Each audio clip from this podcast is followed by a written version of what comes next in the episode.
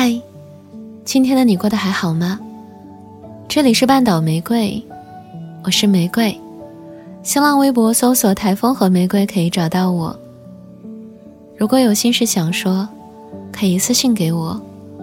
我和小耳朵们一直都在。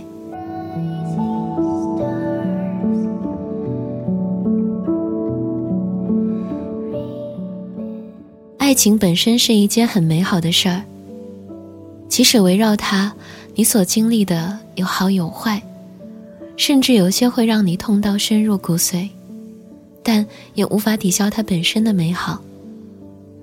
假使人们在爱情里遭遇不幸，大多数情况是他遇上的人不够好，而不是爱情不好。还有一部分情况是你还不够成熟，这。并怨不了对方。当然，最遗憾的是你们都很好，但就是有缘无分，所以感情无疾而终。所以我从来不会抱怨爱情给了多少苦。在我眼里，无论是苦是甜，过往的经历都是我生命中的一部分。没有过去，就没有现在。更成就不了将来。还有一点就是，即使爱情很美好，我也不会把它视作生活唯一的重心。简单点来说，我不会给自己变成恋爱脑的机会，所以爱情重伤不了我。分手照样会痛，喜欢照样会忐忑，但没有爱情，我一样能活得很好。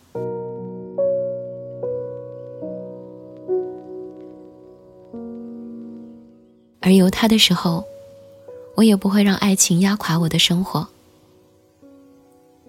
关于恋爱脑的话题，常常有读者在后台与我私信，说这是一种可怕的爱情观，令人痛苦万分。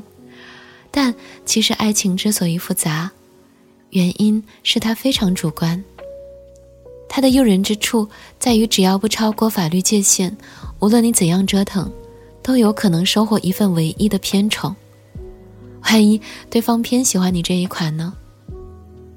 虽然我们都说努力变得更好会让你有资本碰上更好的人，但谁不希望就算自己是个烂人，就算自己再不好，就算你的境遇再下煞旁人，也会有一个一往无前的人死心塌地地跳入你这个坑里？事实上，芸芸众生中总有个别几个幸运儿有这样的待遇。我们也因此能憧憬到爱情最美的样子。无论斗转星移，总有一个人爱你如一。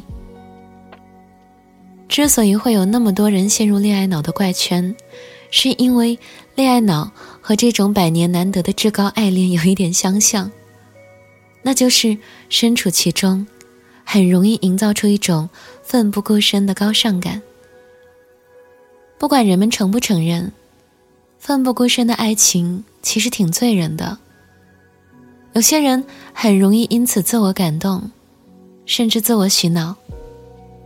电影《被嫌弃的松子的一生》算是一个经典案例了，被翻来覆去的讲。松子因为太缺爱，太想得到男朋友的爱，卑微到尘埃里，付出的毫无怨言。哪怕面对男友的暴力倾向，她都在安慰自己：打我也好，骂我也好，都是太爱我了，我不能离开他。他的一生都在寻找爱的道路上，可最后得到了什么呢？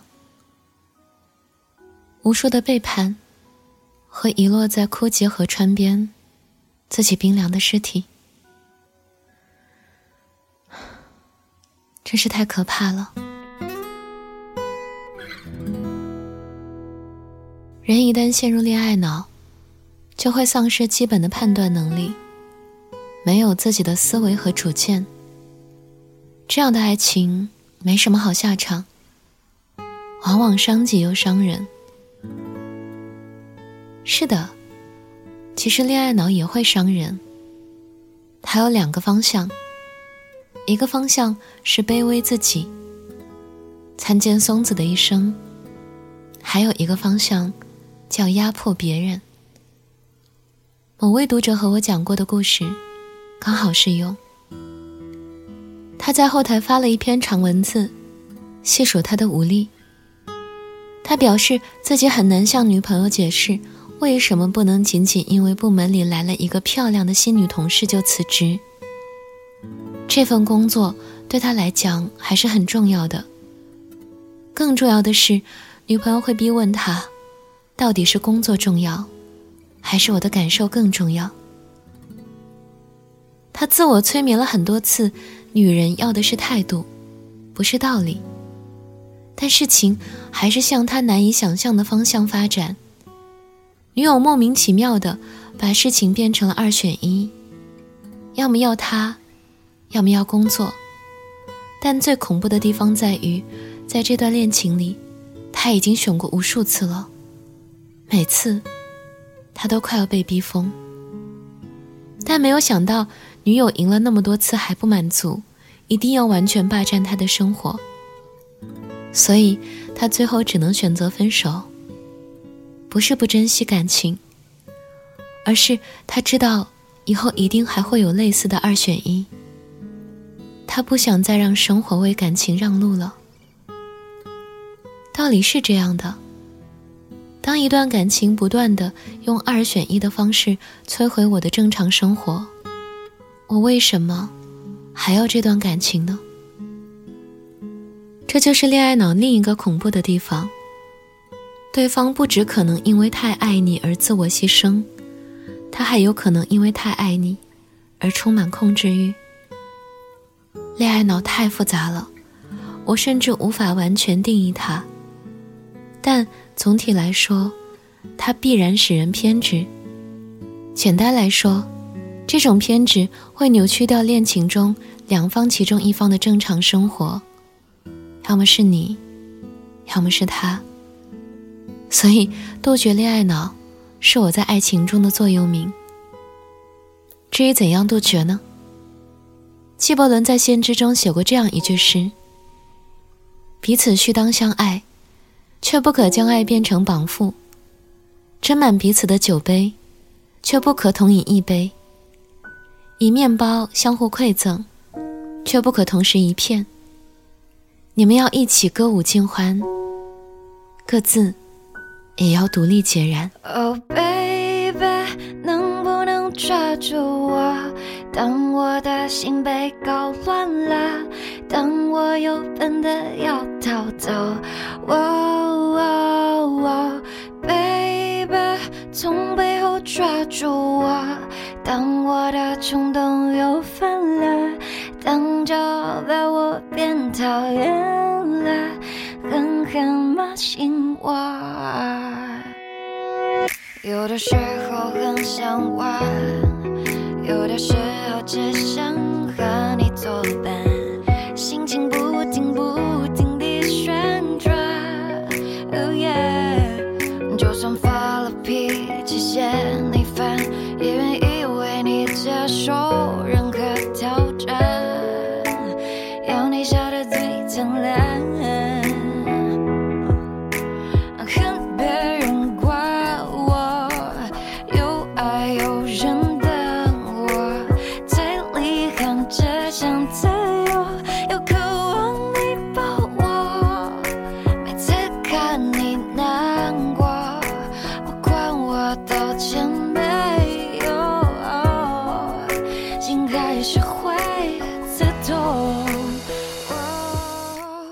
这里是半岛玫瑰，我是玫瑰。微信公众号搜索 FM 三零三九九六，半岛玫瑰可以找到我。文章来自阿司匹林博物馆。晚安，亲爱的小耳朵。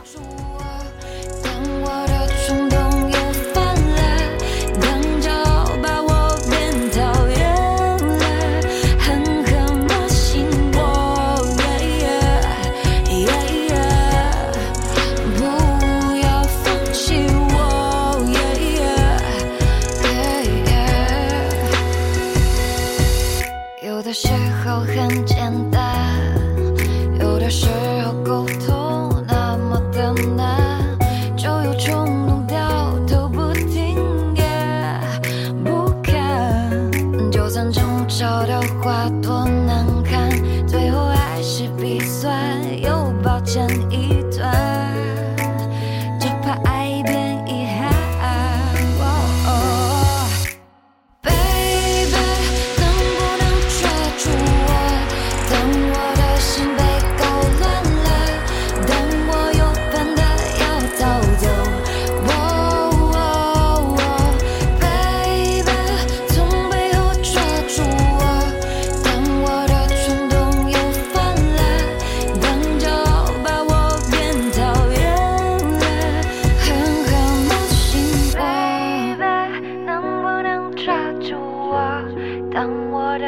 被搞乱了，但我又笨得要逃走。